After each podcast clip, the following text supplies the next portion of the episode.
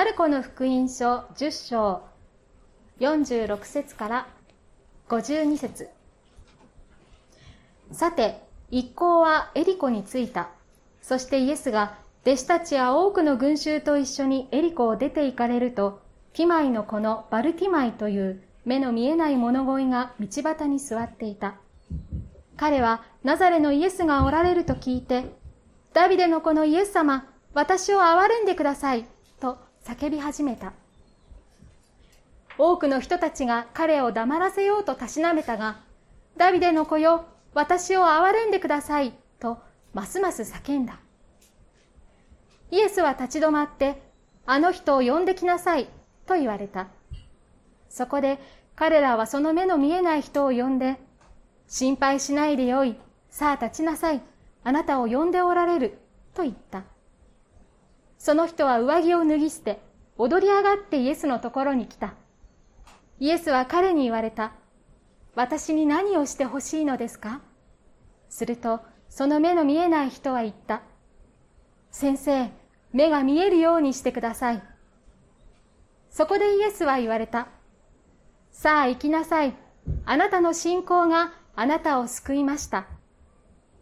するとすぐに彼は見えるようになり、道を進むイエスについていった。皆さんおはようございます。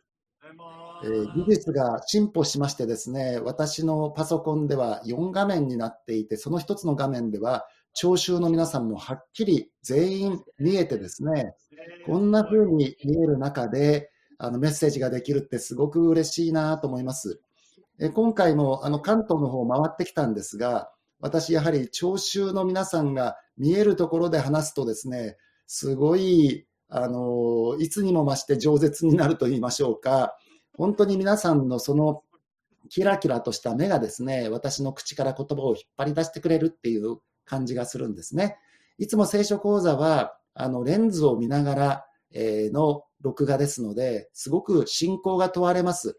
こっちからは全然見えないけども、このレンズの向こう側に、え多くの方々が真剣に聞いてくれているんだっていう、その真剣な眼差しを思い描きながらですね、語らなければならないので、非常に信仰が必要なんですが、今日はもう皆さんの顔を見ながらお話できるので、すごく嬉しいです。と同時に、先ほどのアーティストチェーン、高島春樹さん、えこの方はですね、私が4月に日本に帰ってきて最初の3週間、大阪府岸和田市で集会をやった時にですね、ピアノのご奉仕をしてくださり、なおかつ西山あゆ子さん、この方もクラリネットで参加してくださっているんですね。お二人とも奈良の方ですけれども、岸和田まで来てくださって、素晴らしいご奉仕をしてくださったお二人の、えー、今日は西山さんの曲をですね、高島さんがあんなに美しく弾いてくださってですね、そういう中でメッセージができるっていうのは本当に嬉しいことです。あしかもプラス、ズームでも参加されている方のお顔まで見えちゃって、すごく嬉しいですね。ということで今日はマルコによる福音書10章の46節から52節までをお読みいただきましたけれども、ここから希望の人というテーマでメッセージをさせていただきたいと思っております。今の時代、本当に希望を持ちにくい時代だなと思います。ただでさえ生活が厳しかったのに、食料品が、ガソリン代が、電気代が高騰し、しかも円安しかも猛暑。えー、先週はですね、関東に行きましたので、私もそれを体験いたしました。今私の服装を見てお分かりの通り、釧路は涼しいんですね。16度ぐらいでございます。そこから36度ぐらいの関東に行くっていうことで、最初は相当ビビっておりましたけれども、現地の皆さんの素晴らしいご配慮のおかげで、炎天下をほとんど歩くことなく、すべての奉仕を終えて帰ってくることができたことを感謝しております。しかも暑いのに電気は節約してくださいと言われる。そういう状況ですね。そして他国からの侵略。ああ、あれはウクライナの話だから日本は関係ないよって言えないような状況の中にあり、これから日本はどうなっていくのだろうか。そんな中で元首相に対する銃撃事件という日本中を、いや世界中を震撼させるような出来事が起こりました。まさに将来に対して明るい希望が見えない、そういう状況の私たちではないかと思います。そんな中で今日は参議院議員選挙が行われておりますけれども、おそらく有権者の視点は何かというと、こんな時代に希望をもたらしてくれる人は誰か、そういう視点で皆さん投票をしていらっしゃるのではないかなと思います。間違った人に対して希望を持つと、がっかりするどころか大きな損失がもたらされるということを私たちはよく知っております。人に信頼すると失望する。かといって自分に信頼すると絶望する。しかし、イエス様に信頼するならば、揺るぐことのない希望があるんだということをですね、今日受け取っていただけたら幸いと思います。私たちも今、かなり希望を持ちにくい状況の中にあると申し上げましたけれども、今の聖書箇所を読まれてですね、ああ、私たちの日じゃない。もっともっと希望を持ちにくい状況の中にある人がいたんだということがわかります。それが今日の主人公のバルティマイという人なんですね。もう一度46節をお読みしたいと思います。さて、一行は一行というのはイエス様と弟子たちですね。エリコに着いた。エリコっていうのはエルサレムから東の方、30キロぐらいでしょうかね。しかし、高低差があります。エリコは海抜か200メーターぐらい。まあ、視界が海抜か400メートルですから、それよりは高いのですが、そこからイエス様の一行はエルサレムに向かっている最中ですね。エルサレムは標高800メートルぐらいですから、ですから距離的にはそうでもないんだけども、ここから1000メーターの上りになるというところなんですけれども、そしてイエスが弟子たちや多くの群衆と一緒にエリコを出て行かれると、ティマイのこのバルティマイという目の見えない物乞いが道端に座っていた。この言葉から始まります。さあ、今日の主人公のバルティマイさん。この人から今日私たちは学びたいと思うんですが、彼に関する情報を収集したいと思います。まずわかるのは、エリコという町の住人であるということ。そして、バルティマイというのは、ティマイの子のバルティマイということで、バルっていうのは息子って意味ですね。お父さんの名前がティマイさん。ティマイの息子だからバルティマイ。もうちょっと真面目に名前考えてほしかったなっていう気がするんですが、バルティマイというお名前の、そして次にわかることは、身体的特徴はですね、目が不自由であるという障害があった。当時のイスラエルにおいて、目が不自由でもできる仕事っていうのは、まずなかったんでしょうね。ですから、こういう方々が生きていく術は、物乞いしかない。毎日鍛えられた大きな声で、できるだけ多くの人が歩くところに置いてもらって、しかも今はですね、間もなくエルサレムで杉越の祭りが始まるということで、各地から集まってきた人たちが最後の宿泊地となるエリコ。ここを通ってエルサレムに行くわけですから、今杉越の祭りに行く人たちの心っていうのは、やっぱりいつもよりも慈悲深い心になっている。そういうところで大きな声を出して少しでも恵んでもらいたいという状況であろうと思います。私は30年ほど前、韓国の進学校で勉強しましたけれども、日曜日に大きな教会に行きますと、その礼拝の始まる前の時間帯にですね、たくさんの物乞いの方々が教会の前に集まってきますね。というのは、普段よりも礼拝に行こうとする人たちの方が慈悲深い気持ちになるから、より一層多くいただけるっていう期待感があるようですね。そしてその中のほとんどの人は身体的に障害のある方でした。あの、健全な方であればですね、あの、お金くださいって言っても働けよっていう話になるんだけども、あの、障害があるから、え、かわいそうに思って お金を入れてあげるっていうことが行われていた。大体そういう物乞いの方々っていうのはですね、カラオケで賛美歌歌うんです。そしてそこにお金を入れてもらうっていうことがですね、まあ今の時代も行われておりましたけれども、えー、2000年前のイスラエルにおいてもそうだったということはですよ、本当に私たちも今辛い状況にあるけれども、でもこの人、目が不自由で、来る日も来る日も物乞いをするという、とてもじゃないけども希望が持てるような状況にはなかったはずなのに、この後読み進めていきますと、このバルティマイっていう人、すっごい希望を持っていた人なんだなっていうことがわかります。だから今日私は彼のことをですね、希望の人と名付けたいと思うんですけれども、まずバルティマイさんから希望の3つのポイントについて学びたいと思います。次お願いします。バルティマイから学ぶ希望の3ポイント。さあ、第1のポイントは何でしょうか？お願いします。希望は待ち望むんだということですね。すぐには叶わないかもしれないけれども、待ち望むんだ。どうして待ち望むことができるのか？希望があるからだ。これは絶対に答えられると信じている希望があるから待ち望むことができるんだ。このバルティマイさん、読み進めていきますと、実は希望を持って待ち望んでいたということがわかるんですね。何を待ち望んでいたのでしょうか ?47 節をお願いします。彼はナザレのイエスがおられると聞いて、ダビデのこのイエス様私を憐れんでくださいと叫び始めたと書かれているんですね。彼は目が見えませんが、なんかいつもよりも人混みが多いな。いや、もちろん杉越の祭りが始まるから、多くの巡礼者がこのエリコの街を通ることは知っているんだけども、それにしても多いな。なんかあったんですか？って近くの人に聞いたら、ナザレのイエスのお通りだよっていう答えが返ってきた。つまり、杉越の祭りのための巡礼者が多いというだけではなくて、あの有名なイエス様が歩いておられるというので、その周りを一緒になって歩く人たちがいたから、いつもよりも群衆の規模が大きかったと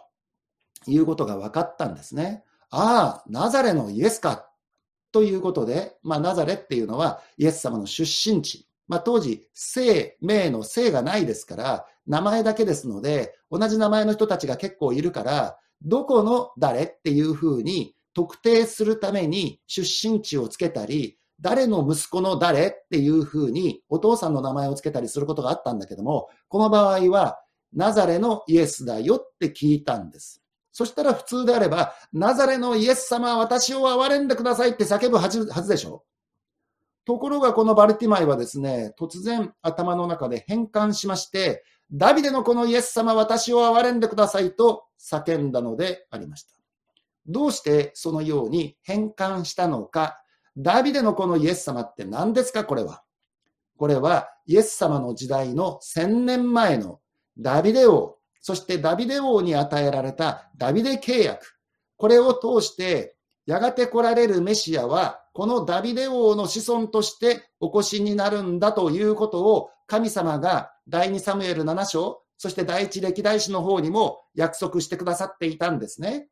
ですから、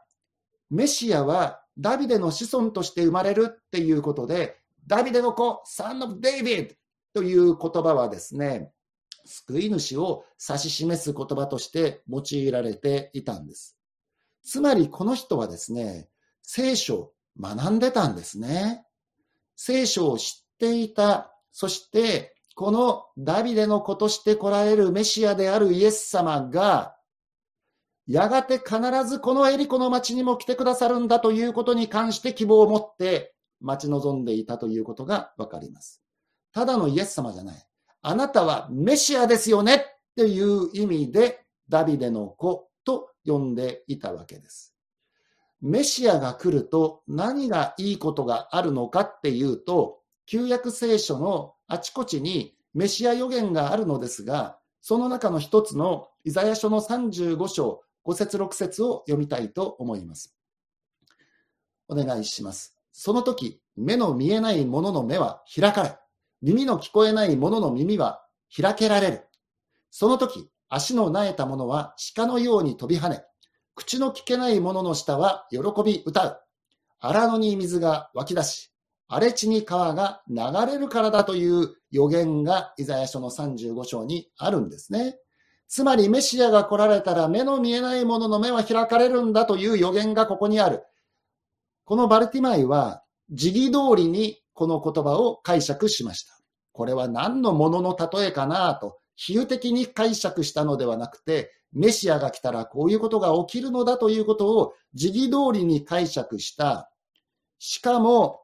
噂が聞こえてきたんですね。このイエスというお方の行くところでは、様々なメシア的奇跡の印が行われているんだという噂が彼の耳にも入った。彼は目が不自由だったんだけども、残っているものをフルに使ったんですね。耳も使いました。そしてこの後は声も使うわけですけれども、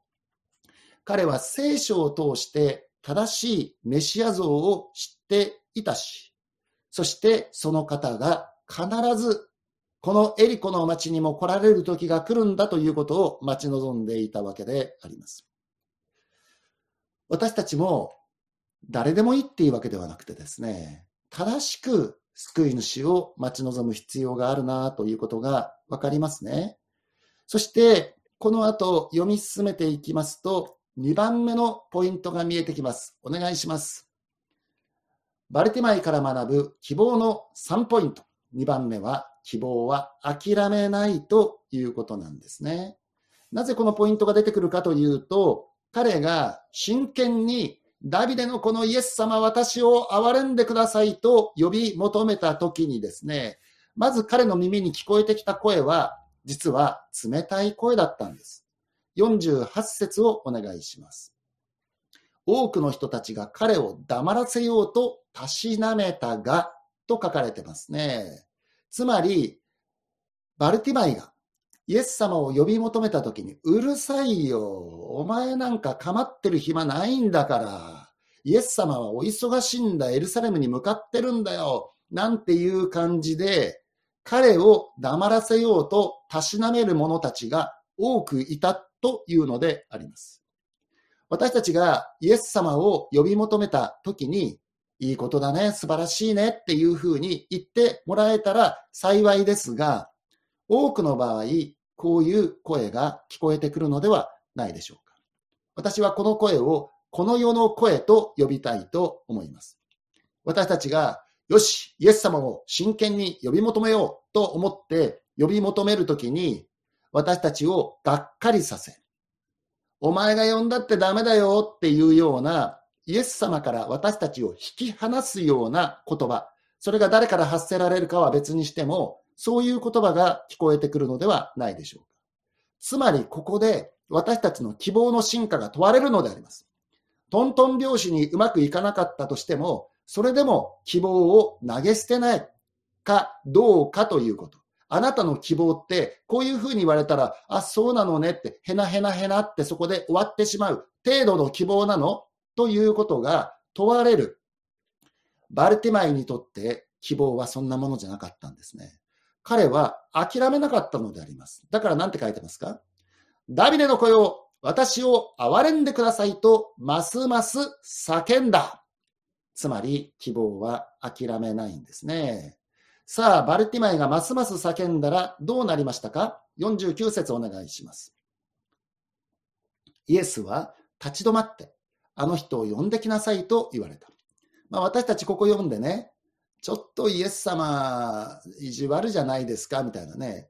どうせ立ち止まるんだったら、1回目に呼んだ時にすぐ立ち止まってくれたらいいのに、そこで多くの人にたしなめられて、その後でもっと叫んだら立ち止まった。2回目じゃなくて1回目に立ち止まってくださったらいいのにってちょっと思うんだけども、それについては後でお話をしたいと思います。とにかくここでイエス様は立ち止まって、あの人を呼んできなさいと言われた。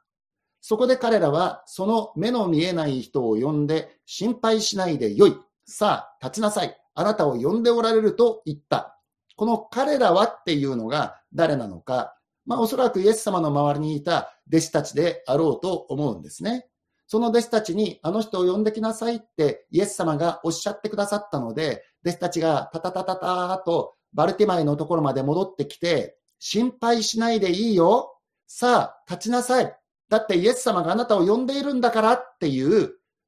ことを伝えてくれたんです。さあ、さっき最初に聞こえてきた冷たい声、あれをこの世の声と呼びたいと申し上げましたけれども、じゃあ、この励ましのメッセージ、これは何の声と言ったらいいでしょうか？これこそが教会の声であります。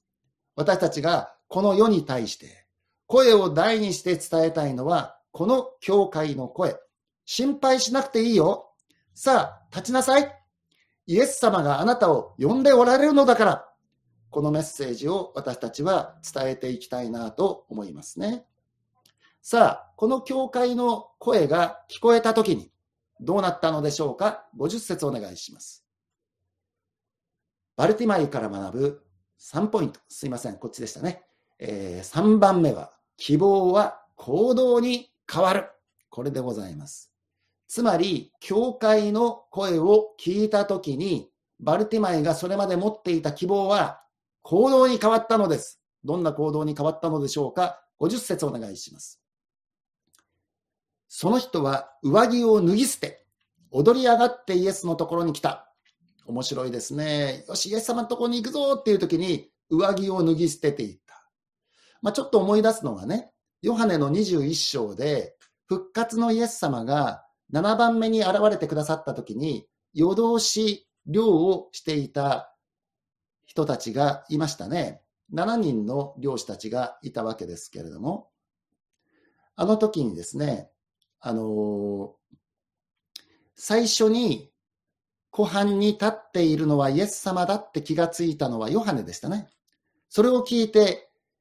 ペテロは上着を着て湖に飛び込んだって書いてあって、面白いだ。これから泳ぐのにね、上着着て泳ぐ人もいないだろうなって思うんだけども、まあこの後イエス様の前に出るから上着を着た。まあ裸同然だったから上着を着たのかなと思うけど、この場合はバルティマイがですね、上着を脱ぎ捨て、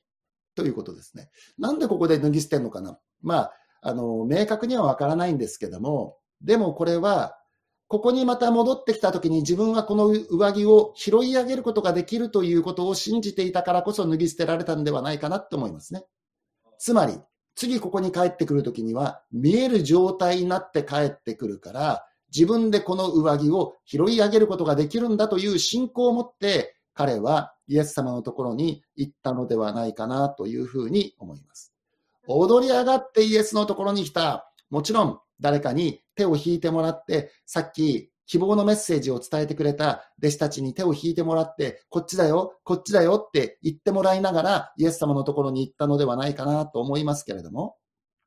それまでいつか必ずメシアが私のところに来てくださると思っていたその希望がこの教会の声を聞いたときに、今だという信仰に変わり、それが立ち上がって、イエス様のところに行くという行動になって現れたんですね、希望は最後は行動に変わるのであります。行動に変わらない希望っていうのは、絵に描いた餅ですよね。最終的にイエス様のところに自らの足を持って近づいていくんだという行動となる。ということで今日はバルティマイから希望のスリーポイントを学ばせていただいたんですが、まあ、これだけ見るとバルティマイって偉いよなもし僕が目が不自由で毎日物乞いなんかしてたら、もう自分の人生投げやりになっちゃって、希望なんか持てないんじゃないかな。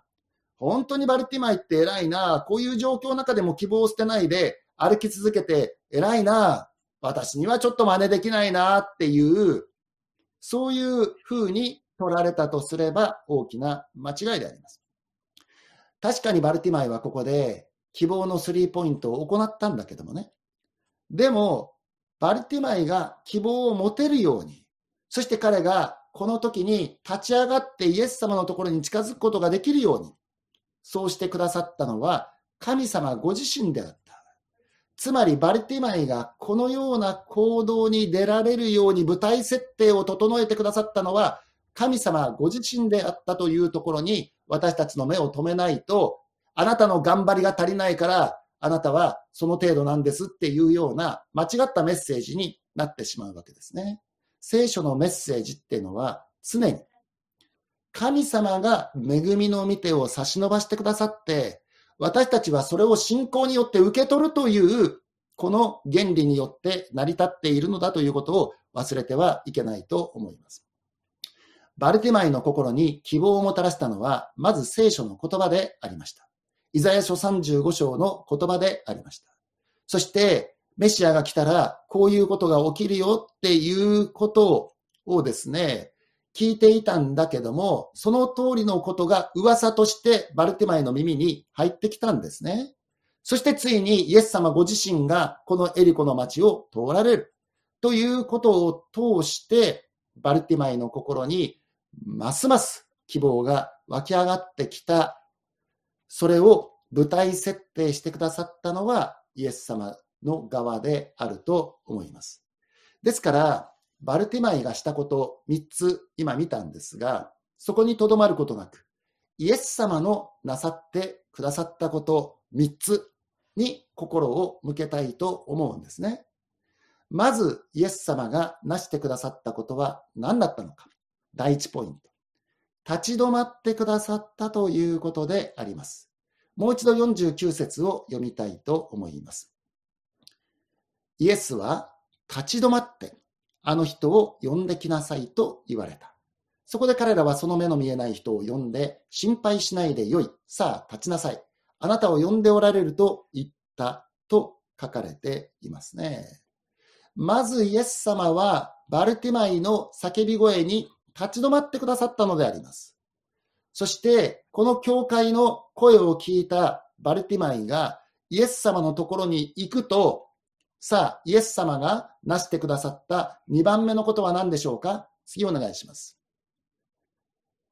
イエス様は51節で彼に言われた。私に何をしてほしいのですか？と聞いたんですね。するとその目の見えない人は言った先生目が見えるようにしてください。つまり、ここでイエス様がしてくださった2ポイント目、それは私に何をしてほしいのですかと耳を傾けてくださったということであります。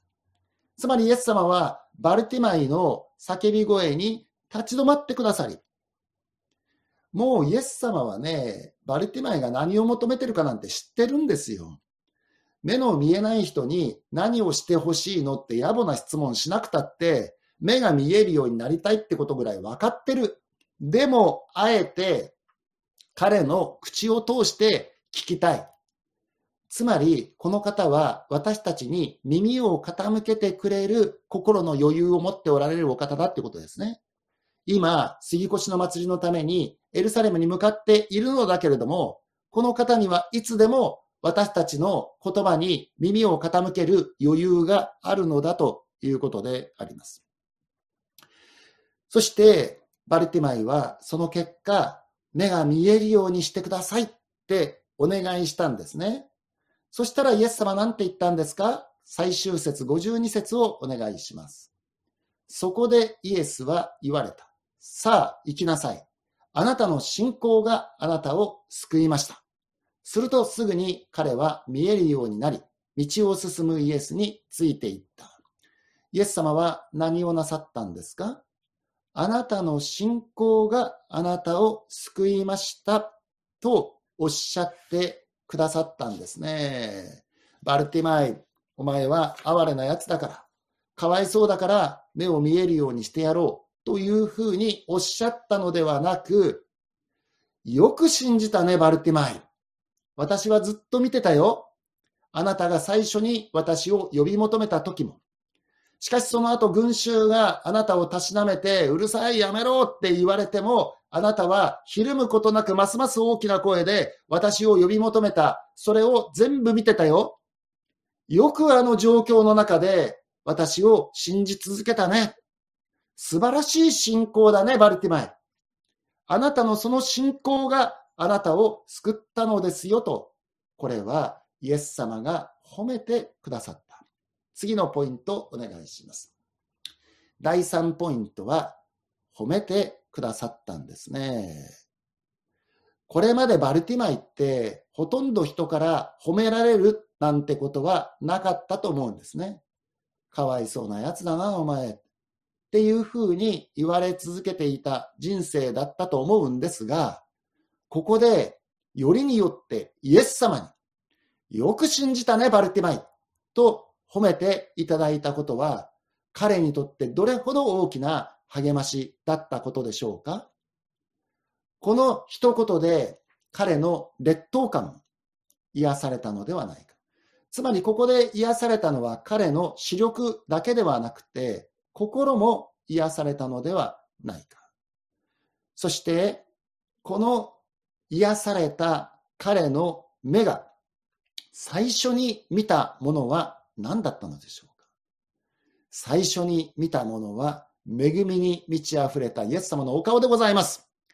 皆さん、イエス様のお顔を直接見るとき楽しみですね。どんなお顔で私を見てくださるのかなっていうのがすごく楽しみですけども、もう彼の目が開かれて最初にその目に飛び込んできたのが、なんと憐れみと恵みに満ち溢れたイエス様のお顔であったかということであります。つまり、バルティマイは先ほど申し上げたように、神様がすべて舞台設定をしてくださった、神様が差し伸ばしてくださった、その恵みの見てをありがとうございます、受け取りますと言って、信仰によって受け取った。その結果どうなったんですか一つ前に戻っていただけますか？52節の御言葉ですが、あなたの信仰があなたを癒しましたとは言ってないんだよね、イエス様はね。バルティマイが求めたのは目の癒しだったんだけども、よく信じたね、あなたの信仰があなたを癒しましたとは言ってない。あなたの信仰があなたを救いました。もちろん目も癒されたんだけれども、このイエス様をメシアと信じたことによって、彼は救いを受け取ることができた。だから私たちが救いを受け取るのと同じ原理であります。これはエペソの2章8節9節に書かれている通り、私たちは恵みのゆえに信仰によって救われた。私たちの行いによるのではない。それは神様からの賜物ですという言葉がある通りに、私たちも同じように神様から伸ばされた恵みの御手を信仰の手によって握り返す。そのことによって救われたのですが、その同じ原理で彼も救われたんだということがわかります。さあ、このようにバルテマイが救われ、また癒されて、そして彼はどうしたのでしょうか。いやー、イエス様大変お世話になりました。このご恩は一生忘れません。では、失礼いたします。と言って、そそくさと立ち去っていったのかそうではないということが52節の後半を通してわかるわけですね。するとすぐ彼は見えるようになり、道を進むイエスについていった。この今ね、見えるようになった目で最初に見たイエス様の恵みのお顔を見たときにね、もうこの方から離れたくないと思ったんでしょうね。私もお供をさせてくださいと、イエス様と弟子たちについていったのであります。ついていったってどこに行ったんですか？先ほどからお話ししている通りですね。杉越の祭りのためにエルサレムに行ったわけです。そして、このイエス様とそのご一行の、または多くの巡礼者の最後の宿泊地がエリコですね。まあ、エリコを朝出発すると、午後には、まあ、相当高く登らなければならないけれども、午後にはエルサレムに着くわけです。その最後の宿泊地がエリコ。今日は10章の最後まで学びましたけども、この後11章に入っていきますと、エルサレム入場という箇所に入っていくわけですね。白の手術の話になるわけです。日曜日にイエス様はエルサレム入りし、そしてロバの子に乗って城壁の中に入っていき、その時は群衆がホザナホザナと言ってこの方を大歓迎するのだけれども、月、火、水、木と進むうちに雲行きがだんだん怪しくなって、あれほど熱狂的にイエス様を歓迎していた群衆が、十字架につけろと叫ぶ展開になり、十字架にかけられる。これが金曜日。この日は杉越の祭りの日であったわけですね。そんなことを周りの人たちは誰も知らないんだけども、イエス様は知っていたから、何度にもわたって受難予告をしていたわけですね。つまりイエス様は、このエリコに来た時点で自分に残されている時間は1週間であるということを知っていたのであります。その1週間の間に会っておかなければならない人、成しておかなければならないこと、語っておかなければならないことはたくさんあったと思うんですが、その中の一つがイエス様はこのバルティマイとエリコで会うんだというご計画でありました。その中で選ばれたのがバルティマイだったんですね。皆さんどうでしょうか？もうこの医者が言うんだったら間違いないっていう医者がね、残念ですが、あなたの余命1週間でございます。1週間後にあなたは死にます。と言われたら何をするでしょうか？どこに行くでしょうか？いや、もっと言えば、誰と会っておかなければならないと思うでしょうか？できるだけ多数の方々と短い時間ではいいけれども、短い時間でもいいけれども会っておきたいのか、それともやっぱりちょっと深いお話をするかなり限定された方々とお会いしたいと思うのか、それぞれであろうと思いますが、イエス様がこのエリコの町で最後に会っておかなければならない人として選ばれた一人がバルティマイ。もう一人誰だか知ってますか？もう一人は？ルカの19章に登場するザーカイであります。この二人とエリコの町で会って、そしてエルサレムに向かっていったわけですね。対照的な人物だと思いませんか？バルティマイは目が不自由で経済的には超絶望的な状態。しかし、結構心は前向きっていうタイプの人ですね。だからイエス様だって分かったら、ダビデのこのイエス様っていうふうに叫ぶことのできたタイプの人ですね。それに対してザーカイという人は、身体的特徴は、背は低いんだけれども、超裕福で、でも人々から嫌われていて、ああ、こんな私の方からイエス様なんて言えないなと思ったけども、でも興味関心があったからこっそり一軸グアの木の上から見下ろそうと思って見ていた。バルティマイは大声で叫んで、しかも二度叫んでイエス様が立ち止まってくださったのだけれども、ザーカイに対しては突然一軸グアの木の下で立ち止まったイエス様が上を見上げて、会ったこともない人に対してザーカイと本名で名指しで呼び、しかも今晩あなたの家に泊まることにしているからと声をかけてくださった。面白いですね。だからイエス様ってね、十羽人柄で私たちを扱っているわけじゃないんだ。それぞれの性格知っているんですよ。結構社交的な人に対してなのか、引っ込み思案の人に対してなのか、それぞれの性格に合わせて私たちの信仰を引き出してくださる方なんだなっていうふうに思います。タイプは全然違ったんだけれども、バルティマイもザーカイも二人ともこのイエス様と出会って人生が変えられた。まあ、このことは何を意味しているかっていうと、どういう性格の人であれ、イエス様を必要としていない人なんてこの世に誰もいないんだってことですね。金持ちも貧乏人も、そして体に不自由がある人も、健全な人も、誰も全てイエス様を必要としている。この方がもたらしてくださる永遠の希望を必要としているんだということです。そしてそれぞれの人たちが応答できるようにと、その舞台設定をしてくださっているのがイエス様だということがわかりますね。しかも、このバルティマイの記事って、バルティマイという名前が登場するのは今日のマルコの10章だけなんですが、この記事は実は、ルカにもマタイにも出てきます。三福音書に出てきます。そしてルカでは18章ですが、そこではエリコの物乞いは一人というふうに書かれているのだけれども、マタイの20章を見ると、二人の盲人の物乞いがというふうに書かれているんです。ちょっと見てみましょう。マタイの20章の29、30節をお願いします。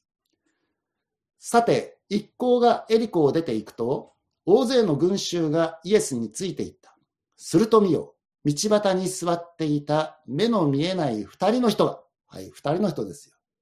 あれ、マルコではバルティマイ一人であるかのように書かれていたのだけれども、マタイでは二人の人と言っている。イエスが通られると聞いて、主よ、ダビデの子よ、私たちを憐れんでくださいと叫んだ。だから、あの日、エリコの町でこのように叫んで、イエス様に癒していただいた目の不自由な物乞いは二人いたということがわかります。ではなぜマルコの福音書には一人であるように書かれているのかそれはこの二人の中でもより目立ったのがバルティマイだったと思われるからですね。もう彼の印象がすごく残ったんでしょう。マルコの福音書ってのはね、マルコはここにいませんから、誰から聞いて書いたのかっていうと、ペテロから聞いたんですね。だからマルコの福音書って別名ペテロの福音書とも呼ばれているんですが、ペテロにとって相当印象が強かったのが、この二人の中のバルティマイであったと思われます。で、それだけではなくてですね、バルティマイはこの後、ご一行と一緒にエルサレムに行くんでしょう。で、この二人の中のもう一人がね、どういうふうにしたかっていうことについては聖書は書いていません。ですので、私たちの推測の域を出ないのですが、彼は大変お世話になりました。このご恩は一生忘れませんと言って自分の家に帰っていった人なのかもしれません。そういう中で、バルティマイはエルサレムに行ったんです。そしてエルサレムに行って、その開かれた目で何を見たんですか？わあ、イエス様こんなに歓迎されるんだ。やっぱイエス様ってすげえなー。なんて思いながら日曜日を過ごし、月曜、火曜、水曜、木曜と行く中で、あれ？なんか雲行き怪しいんだけど？と思ってるうちに、十字架につけろという群衆の叫び声を聞き、そしてこの方があの十字架の上につけられ、息を引き取られ、墓に葬られるっていうのを目撃したんです。なんと悲しいことか、せっかく私の目が開かれたのに、こんな悲しい話を私は目撃するために目が開かれたのかっていうふうに思ったかもしれないけれども、3日目に復活された。その復活されたイエス様のお顔も彼は見たのであります。その時に分かったんでしょうね。なぜ私はあのエリコでイエス様に目が癒されたのか。それはこれをすべて目撃するためだったんだ。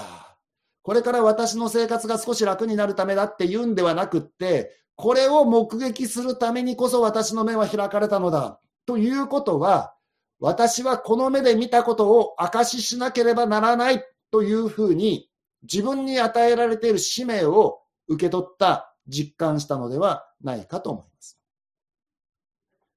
これを証しするために、すなわち目撃者となるために、つまり証人となるために、あそこで神様は私とイエス様を出会わせてくださったんだという神様の摂理、ご計画に彼の目が開かれたのではないか。それが分かった時にね、証ししないではいられなかった。行く先々で、いや、私実は、エリコで物乞いをしていたのです。そこにイエス様が通られてっていうような今日の話をあちこちで証ししたと思うんです。私も1979年2月6日にイエス様を信じて以来ですね、まあ、私の教会にいる人たちはこの1979年2月6日っていう話をもう耳にタコができるぐらい聞いてるんですけども、やっぱりあの日の感動を忘れることができず、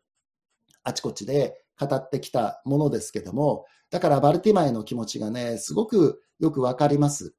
そして、マルコがこの福音書を書いた頃、彼はもうすでにあちこちの教会の特別伝道集会のゲストスピーカーとして招かれている人物で、バルティマイといえば結構有名になっていたのではないか。だからここでバルティマイという実名が出てきて、ああ、あのバルティマイ、あ、あの人元見えなかったの？え、あの人元物乞いだったわけ？今素晴らしい立派な人に見えるけどね、え、どうしてそんな風になったの？っていう風に多くの人が興味関心を持った。そこで彼は証人として用いられ、つまり彼の証は希望を見失っていた人たちに対して希望の光をもたらすために大きく用いられたのではないかと思います。まあ、今回私たちは17年ぶりに日本に帰ってきたばかりか、まあ、釧路という町はですね、私、中1の3学期から高3まで過ごし、で、大学でこの釧路を離れて以来ですね、それ以来、まあ、長期休暇で1年に1回か2回帰ってくるということを続けてきた町なのですが、あれから何年だ ?43 年だね。えー、今回、釧路に住むことになってですね、ああ、この釧路に帰ってきたんだなっていうふうに思い出す。で、この釧路に帰ってくると、やっぱり思い出すのは、この釧路の前ですね、私の父は転勤族でしたから、私も小学校6つも行きましたけれども、え中1の2学期までいたのが、実は岐阜県の飛騨高山でありました。で、その時に柔道部に入ってましてですね、こう見えても、まあまあ柔道強かったんですね。そして飛騨地区の、えーと、2位まで行って、そして県大県大会に行って、10秒で負けて帰ってきたんですが、まあ、とにかくこれからもっと練習して、やがて全国大会へなんていうふうに考えていた矢先に、父親から今度は釧路だよって言われて、えー、すごく楽しかったのにまた転校みたいな感じで私たちは釧路に来たんですね。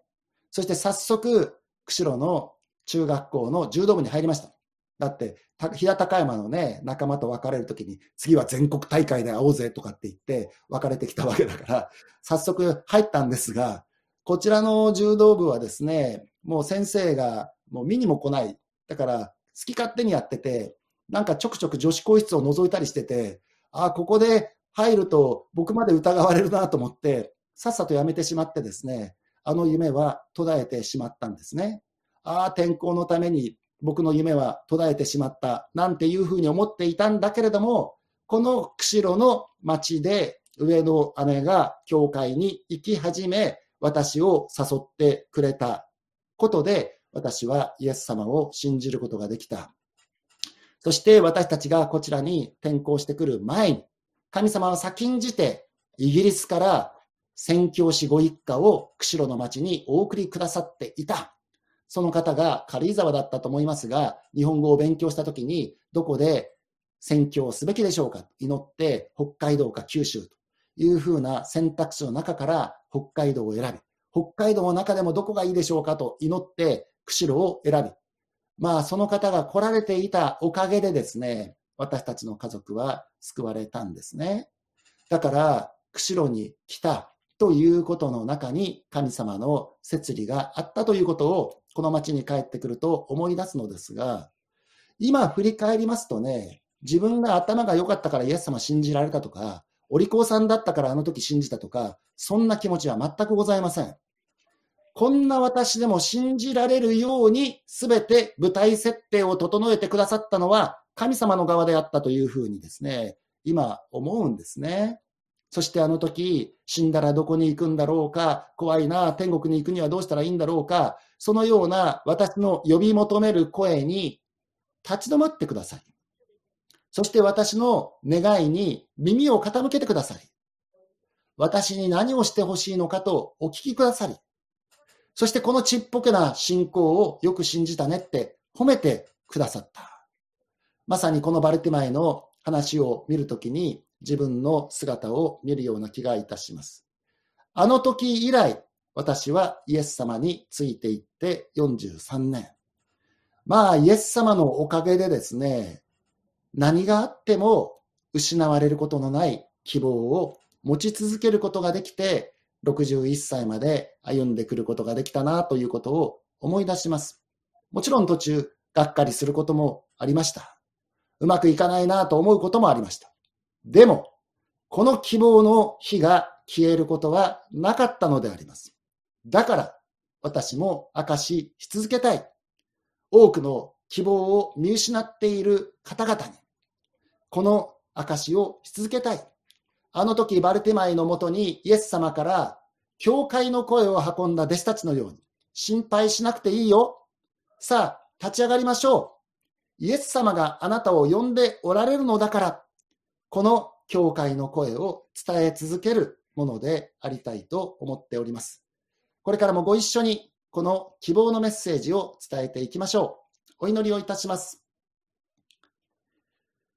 天のお父様、聖書の物語は不思議です。2000年前の遠い遠いイスラエルの話でありながら、あたかも自分の人生を見せられているような気がいたします。この物語が私たち一人一人の人生にそれぞれの形で当てはまりますから感謝いたします。ある人は前向きにイエス様を呼び求めた人もいましょう。またある人は私が呼んだってと思って遠くからそっとイエス様を見ていた人もいましょう。しかし、どんな人であれ、私たちが応答することができるように、私たちに近づき、舞台設定をしてくださったのはイエス様でありますから感謝いたします。私たちは希望の持てないこの時代に生かされておりますが、たとえどのような状況になろうとも絶対に消えることのない希望の光を、イエス様は私たちの人生にもたらしてくださいましたから感謝いたします。バルティマイは、あの状況の中でも希望を見失わずに、イエス様を待ち続け、そしてたしなめられても諦めることなく、そしてその希望はついに行動へと変わりました。どうか私たちがあの時バルティマイにもたらされた、この教会の声を伝えていくことができるように、対面で、そしてズームで、そして YouTube で、あらゆる形で、ここに本当の希望があるのですよということをお伝えしていくことができるように、私たち一人一人を用いてくださいますようにお願いをいたします。心からの感謝を込めて、イエス・キリストの尊いお名前によってお祈りいたします。アメン。小淵沢オリーブ教会には聖書の言葉を多くの人に届けるためのさまざまなビジョンがあります。あなたもこの働きに参加してみませんか？献金はこちらのアドレスにて受け付けています。インターネット送金サービスまたは口座振込に対応しています。